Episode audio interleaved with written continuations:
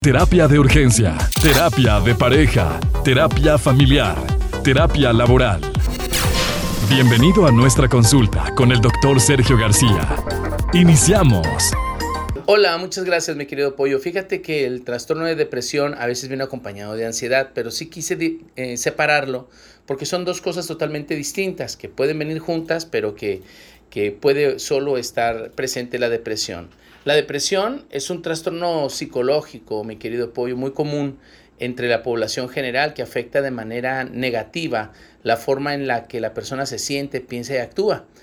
Eh, afortunadamente la depresión puede ser tratada eh, de forma única y aislada y, y muy efectivamente con psicoterapia o, cuando es necesario, con farmacología. Para que una depresión pueda ser diagnosticada, deben haber algunos síntomas que pueden ser leves o severos. Algunos pueden ser sentimientos de tristeza o estado de ánimo down, como se le puede decir, para abajo, ¿no? Eh, pérdida de interés en actividades que antes eran placenteras, a esto lo llamamos anedonia, es decir, pérdida de interés, cambios en el apetito o alteraciones en el peso corporal, pérdida de energía y aumento de la sensación de fatiga, sentimientos de, culpabilidad o de desvalorización, falta de autoestima. Hay dos principios que yo identifico, Pollo, que, que, difieren de la depresión a la distimia. Y ahorita explico la distimia. Cuando la persona no quiere comer y no se quiere levantar de la cama y ya tiene más de seis meses de forma intermitente, intervalos intermitentes, pero con seis meses de estas conductas, estamos hablando de una depresión crónica. Si en el último mes observamos que ordinariamente la persona eh, de cuatro, de siete días se ve así, que no quiere levantarse y no quiere comer, ya estamos hablando de un trastorno depresivo mayor, eh, que no es crónico, pero que en el último mes se está presentando. Ahí necesita fármacos, o sea, necesita a veces la ayuda de un neurólogo o de un psiquiatra, aparte de la psicoterapia.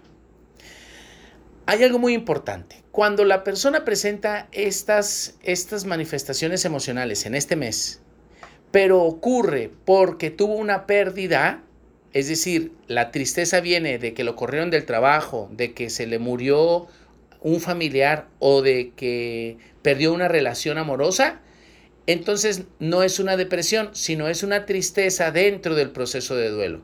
Recordemos que el duelo tiene cinco etapas y una de las etapas es la tristeza. Suele confundirse esa tristeza con una depresión. Y ahí no necesariamente necesita fármacos. ¿Por qué? Porque estamos hablando de un proceso temporal dentro de una, de, de una, todo un trayecto eh, que se relaciona con el duelo, que tiene varias etapas y que va a ser muy temporal. Y ahí necesita psicoterapia, con la pura psicoterapia va a salir adelante. Porque dependiendo de cuánto tiempo llevaba en esa relación, cuánto tiempo tenía de conocerlo, qué tipo de, de apego tenía, es que se puede predecir cuánto tiempo va a durar esta tristeza. Pero no es lo mismo esa tristeza que una depresión mayor. Entonces, quería puntualizarlo porque eh, hay otro fenómeno que se llama distimia, que hablaba hace ratito, que es esta sensación de, de de, pocas ganas de vivir, pero no está pensando en matarse. Una persona que, ya no se siente útil en la vida, que eh, le da lo mismo levantarse que no, eh, pero se levanta y va a trabajar, si come, si se levanta, si come, se arregla, pero no convive, ya no quiere salir, quiere estar nada más en la casa. Eh, y se nota apático ante la socialización. A esto le llamamos distimia y es diferente que la depresión. Para, para desmarcar una de otra, recordemos entonces que en la depresión la persona ya no se levanta de la cama y no quiere comer. Y ahí el 99% de las veces se requiere también apoyo psiquiátrico o neurológico. Entonces hay que ir con un médico también para que nos diga eh, su opinión al respecto del diagnóstico, pero la psicoterapia ayuda en, los dos. Bueno, una constante tanto de la depresión como de, la, de la distimia, pues es una tristeza recurrente y constante, unas pocas motivaciones para, para convivir. Entonces, pues necesitamos psicoterapia. ¿Cómo se resuelve esto? Recordemos que la depresión es una afectación que está centrada con emociones del pasado. ¿Te acuerdas que ayer hablábamos de las emociones del futuro, que es este, esta situación de ansiedad? Cuando la persona está centrada o, tiene una preocupación del futuro es ansiedad, pero cuando es del pasado es depresión.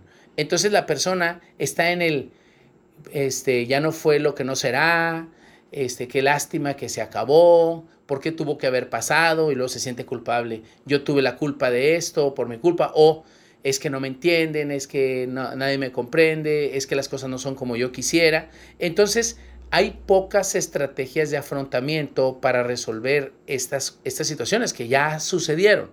Bueno, ¿cómo se sale de una depresión? Aparte de, de, la necesidad de ver a un médico, naturalmente, ¿cómo se sale de una depresión? Aparte de ir con su psicólogo. Bueno, es muy necesario situarse en el aquí y en el ahora.